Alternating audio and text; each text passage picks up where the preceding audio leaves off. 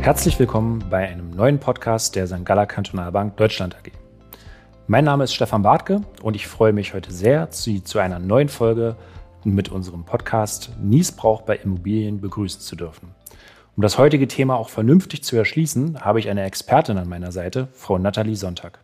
Frau Sonntag, erst einmal vielen Dank, dass Sie heute Gast in unserer Podcast-Folge sind.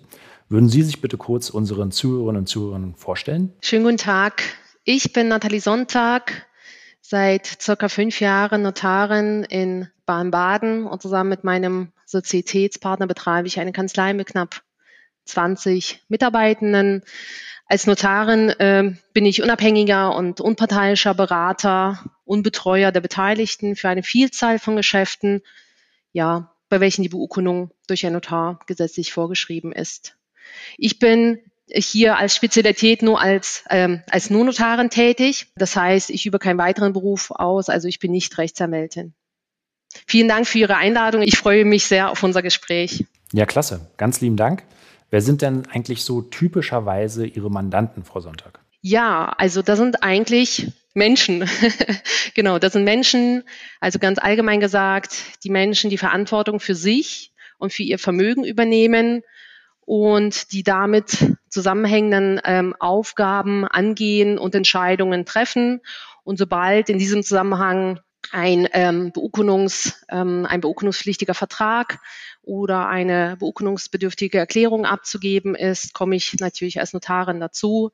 Und die Mandanten können den Notar, die Notarin ganz frei wählen. Ich decke das ganze Spektrum ab, also alles, was so notariell gemacht werden muss und kann.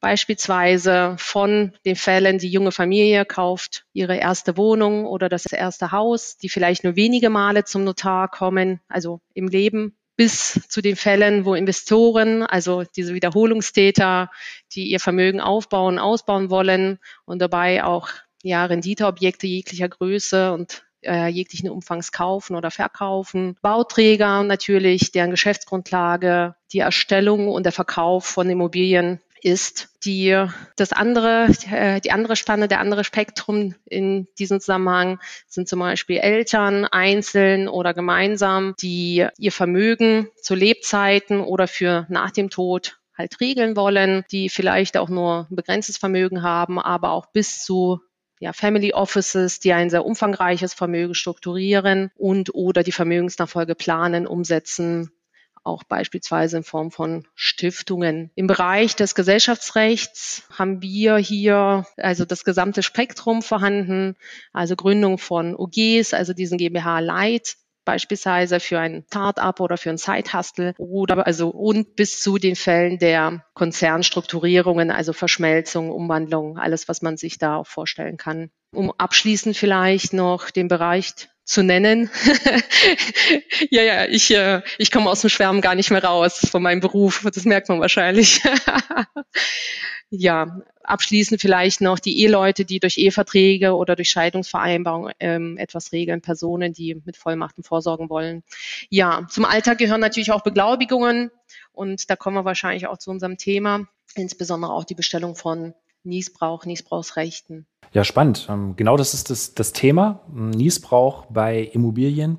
Könnten Sie bitte in dem Zusammenhang mal kurz erklären, was bedeutet eigentlich Niesbrauch und wie verwendet man das Ganze im Hinblick auf Immobilien? Genau, Niesbrauch hat bestimmt schon jeder mal gehört, aber so richtig kann man das vielleicht nicht sich vorstellen oder abgrenzen, ist ein dingliches Recht, das ähm, grundsätzlich auf die Ziehung der gesamten Nutzung einer beweglichen oder unbeweglichen Sache oder eines Rechts gerichtet ist. Einzelne Nutzungen können dabei ausgeschlossen werden und dieses Nutzungsrecht wird durch, das Recht zum Besitz ergänzt. Im allgemeinen Sprachbegraf wird ja Besitz und Eigentum synonym verwendet, bezeichnet aber im rechtlichen äh, Sinne verschiedene, verschiedene Zustände. Also der Besitz ist nicht gleich Eigentum. Genau, der Niesbrauch ist angesichts seines umfassenden Charakters nach den Vorstellungen des Gesetzgebers ein ausschließliches Recht. Das heißt, der verdrängt eigentlich die,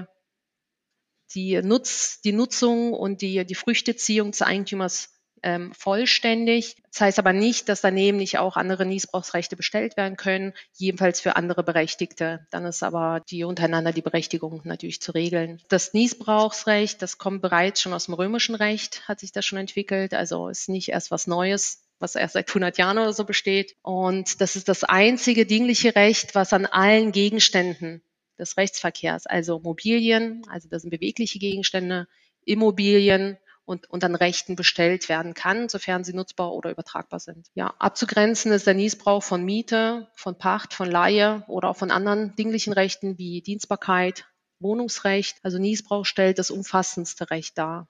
Das hört sich erstmal alles, glaube ich, nicht so, nicht so richtig greifbar an. Vielleicht kann ich da mit, mit, mit einem Beispiel. Das ist ein bisschen, bisschen abstrakt für die, für die Nichtjuristen, genau, genau, ja. Genau, vielleicht mit einem Beispiel.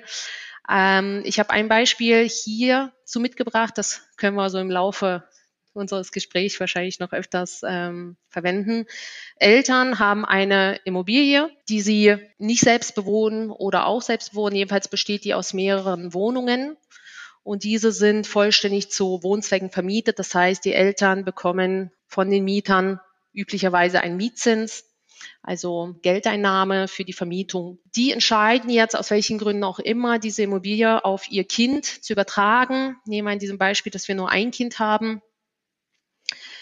Äh, mit der Eigentumsumschreibung äh, würde neben dem Eigentum an dem Grundstück auch die Mietverhältnisse vollständig auf das Kind übergehen. Das heißt, die Mieter würden dann künftig den Mietzins an das Kind bezahlen. Wenn die Eltern jetzt sagen, okay, aus welchen Gründen, das können wir später noch besprechen, möchten wir weiterhin aber selbst die Miete bekommen, geht das nur über diese Niesbrauchsregelung. Das heißt, Eigentum würde dann schon auf, die kind, auf, auf, dieses eine Kind übertragen, das Grundbuch umgeschrieben werden. Als Eigentümer würde das Kind gelten.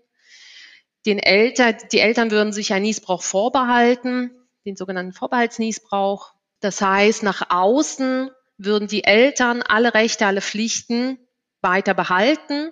Sie wären weiterhin Vermieter von dieser Wohnung und würden auch diese Miete vereinnahmen. Okay, verstanden.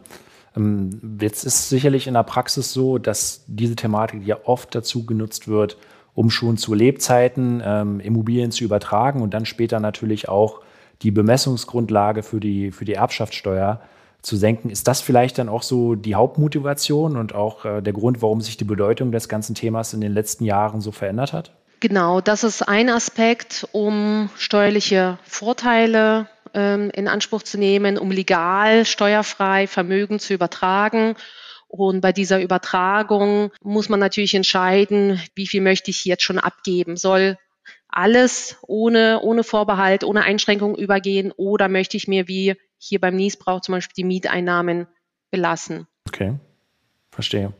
Was wird denn dabei eigentlich oft vergessen, Frau Sonntag? Also was wird da oft vielleicht verkehrt gemacht oder was wird, wird gar nicht erst berücksichtigt? Was sind bei dieser ganzen Thematik, weil es hört sich ja doch schon ein wenig komplex an, so die, die größten Fallstricke? Ich würde sagen, die zwei wichtigsten Fallstricke sind dabei einmal die, die Auswirkungen oder die, die steuerrechtlichen Folgen und die Auswirkungen hiervon. Deswegen ist es so wichtig, dass bevor das umgesetzt wird, bevor beim Notar das unterschrieben wird, dass diese Gestaltung äh, unbedingt mit, mit einem Steuerberater oder mit einem, mit einem Vertreter der steuerberatenden Berufe oder auch am, zum Beispiel einem Rechtsanwalt dann besprochen wird, um dann keine steuerrechtlichen Folgen zu, ja, auszulösen, die vielleicht gar nicht gewollt sind. Weil dem Niesbrauch folgt natürlich auch bestimmte, ja, bestimmte Folgen, die, aber äh, ich sag mal so, Steuerrecht ist äh, grundsätzlich kein Thema des Notars. Deswegen arbeiten wir dann auch eng mit diesen Beratern zusammen. Ist auch eine Haftungsfrage. Ich als Notarin stoße immer dieses Thema an. Das ist das, was ich als meine Pflicht tatsächlich sehe und, und verweise dann an die entsprechenden Berater. Daneben ist auch eine, eine wirtschaftliche Betrachtung noch auch Inhalt von diesem ganzen Rechtsgeschäft, aber auch diese wirtschaftliche Betrachtung ist nicht Aufgabe des Notars für die Beteiligten zu entscheiden, ist das jetzt von unserer Vermögensgestaltung das Richtige. Dazu stehen ebenso ja viel kompetentere Berater zur Verfügung, auch bei den Banken. wie bei Ihrer Bank vielleicht beispielsweise auch. Was beim Niesbrauch oft übersehen wird oder einfach auch nicht bekannt ist, aber worüber natürlich alle Notare und auch ich als Notarin ähm, ja belehre oder aufkläre, jedenfalls auch den Sachverhalt ähm, eruiere, ist das Pflichtheitsrecht. Klingt erstmal erstmal ganz abwegig, dass Niesbrauch mit Pflichtheitsrecht zusammenhängt, hat aber die Bewandtnis, dass wir im deutschen Erbrecht im deutschen Pflichtheitsrecht noch einen Ergänzungsanspruch haben, der sich auf lebzeitige Schenkungen oder Übertragungen bezieht. Dort, dazu machen wir vielleicht nochmal eine Podcast-Folge, weil da steigen wir auch relativ tief in das Thema äh, Pflichtheitsrecht ein. Nur vielleicht kurz umrissen. Äh, bei diesen Pflichtheitsergänzungsansprüchen gibt es eine zehnjährige, zehnjährige ähm, Ablauffrist, die mit der Übertragung beginnt. Das heißt, nach Ablauf dieser Zehn-Jahresfrist können diese Ergänzungsansprüche, diese Pflichtheitsergänzungsansprüche nicht mehr geltend gemacht werden. Also die laufen ab der Niesbrauch, wenn der Niesbrauch bestellt wird, der hindert, der hindert überhaupt den Beginn dieser Frist. Das heißt, wenn die, äh, die Frist nicht beginnt, dann kann die auch nicht ablaufen. Das heißt, selbst nach 30, 40 Jahren dieser Übertragung können immer noch Pflichtheitsergänzungsansprüche zur Anwendung kommen.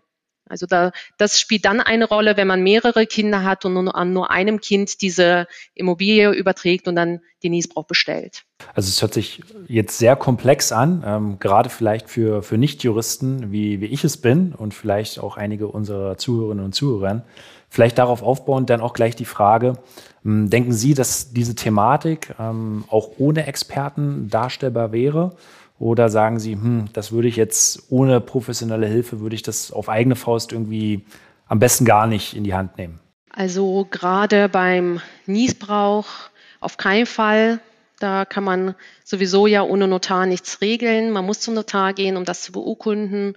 Und er würde, oder sage ich mal, ich würde, so wie alle Kollegen, erstmal abklären, was ist gewollt, was wollen die Leute wirklich Wissen die überhaupt, was sie wollen? Das ist eigentlich so die Grundaufgabe des Notars. Und dann die verschiedenen Möglichkeiten abwägen, im Zweifel auch Berater, wie zum Beispiel ein, ein Steuerberater oder den Vermögensberater hinzuziehen. Also die, die wenigsten die wenigsten Mandanten können diesen Umfang und die Tiefe so eines Themas komplett überblicken. Hm, ich verstehe also so mal spontan mit Familienangehörigen zum Notar. Ach so, wir waren gerade in der Nähe, wir wollen das jetzt mit dem Niesbrauch regeln haben Sie einen Vertrag vielleicht vorbereitet? Klappt, klappt eher nicht, oder? Nee, das ist ja auch kein, also kein Standard. Man verwendet natürlich zwar äh, Textbausteine, aber jeder Fall ist sehr speziell, jeder Mensch ist ja anders, das Sicherheitsbedürfnis jedes Menschen ist anders. Und die Ziele oder das, was man damit erreichen will, sind ja auch so unterschiedlich. Also es bedarf immer eines Vorgesprächs. Danach wird bei uns jedenfalls ein Entwurf erstellt, den die Beteiligten und auch die, die anderen Berater zur Prüfung bekommen, dass von derer Seite dahingehend eine Prüfung erfolgt. Und erst wenn inhaltlich alle sich über dasselbe einig sind, erst dann wird hier die Beurkundung bei uns vorgenommen und dann im Grundbuch auch der Vollzug gestartet. Okay. Danke. Dann, ähm, Frau Sonntag, eine, eine Frage. Wir haben jetzt viel über Niesbrauch an Immobilien gesprochen. Gibt es dann auch eine Möglichkeit, die Vorteile von Niesbruch an anderen Vermögensgegenständen zu nutzen, zum Beispiel an Wertpapieren, ähm, was ja bei uns im Hause mit unseren Kunden sehr oft der Fall ist? Ja, absolut. Also wie gesagt, Niesbrauch beschränkt sich nicht nur auf Immobilien, sondern kann auf bewegliche und auch nicht bewegliche, also auf Rechte ja bestellt werden. Und dem steht es natürlich frei, das zu nutzen, diese Übertragung zu nutzen, ohne den Nutzen schon komplett aufzugeben. Also hier einfach die Unterteilung zwischen der Eigentümerstellung und den Vorteilen und, und sonstigen Rechten und Pflichten. Okay. Klasse, das ist gut zu wissen. Sicherlich nicht nur für, für uns ähm, in der Bank, die natürlich da schon mit Berührungspunkte hatten, aber natürlich auch mit unseren Zuhörerinnen und Zuhörern.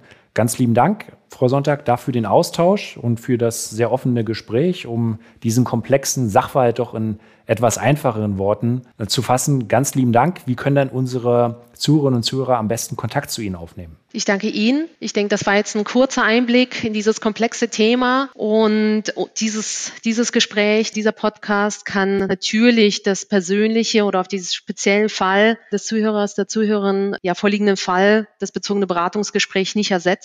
Hierzu empfehle ich auf jeden Fall einen Termin mit einem Notar, falls es da ein Thema bei jemandem gibt um da eine ganz speziell und maßgeschneiderte Lösung für jeden zu finden. Also das ist, wie gesagt, nicht allgemeingültig für alle umsetzbar. Ich stehe gern natürlich mit meinen Mitarbeitenden Ihnen zur Verfügung. Sie können uns kontaktieren über die ganz normalen Wege, Telefon, E-Mail. Äh, weitere Informationen können Sie auf unserer Webseite einsehen, www.sonntag-steber.de. Vielen Dank Ihnen. Ja, sehr gut. Nochmal ganz lieben Dank, Frau Sonntag, und bis hoffentlich ganz bald wieder. Liebe Zuhörerinnen und Zuhörer, wenn Sie Fragen zu diesem Thema oder anderen Themen haben, Anregungen oder sonstiges, dann schreiben Sie uns gerne eine Mail an podcast.skkb.de. Vielen Dank für das Zuhören und bis zum nächsten Mal.